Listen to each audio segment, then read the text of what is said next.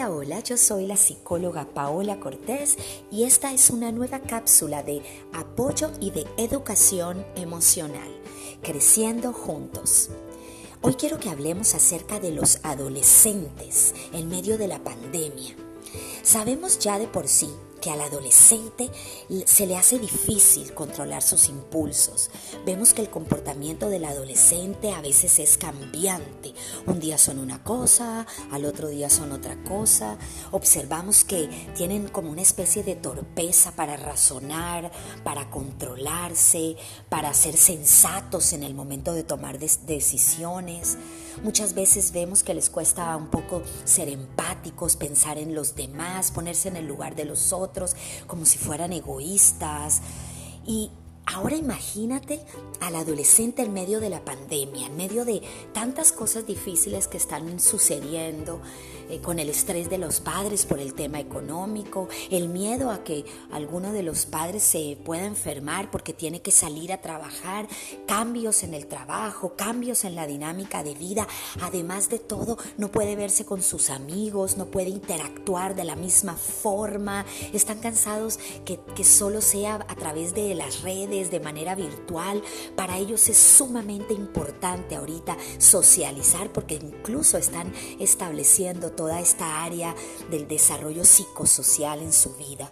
Entonces observamos adolescentes estresados, desanimados, eh, que empiezan a presentar alteraciones en el ritmo del sueño, trastornos en la alimentación, cambios y trastornos gastrointestinales, irritabilidad, mutismo. No quieren hablar, se aíslan, se muestran aburridos.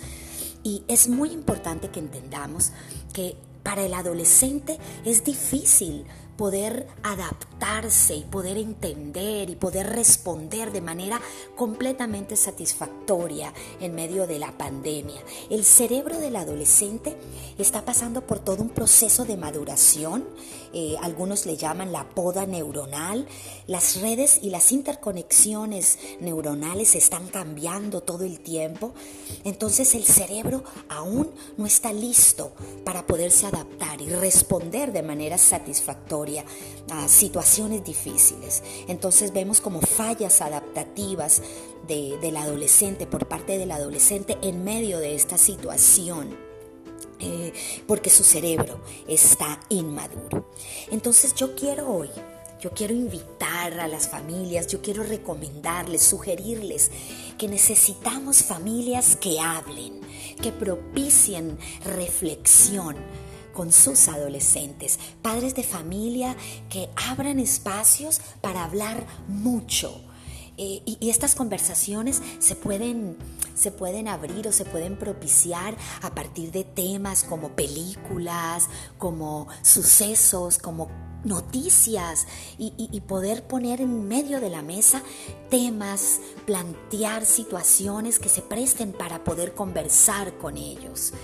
Es importante que ellos puedan ver que tienen padres que están abiertos a tener tiempos de conversación, que podamos motivarlos e invitarlos y sacarlos de, ese mutismo en el que a veces se sumergen o, o sacarlos de esos espacios de aislamiento. Podemos preguntarles, ¿cómo estás? ¿Cómo te sientes? Seguramente al comienzo ellos se van a sentir extraños, pero no importa, debemos insistir. Abrazarlos también es una muy buena estrategia. esa estrategia también de contar historias, que el papá o la mamá cuenten anécdotas de su historia personal, de su infancia, de su adolescencia.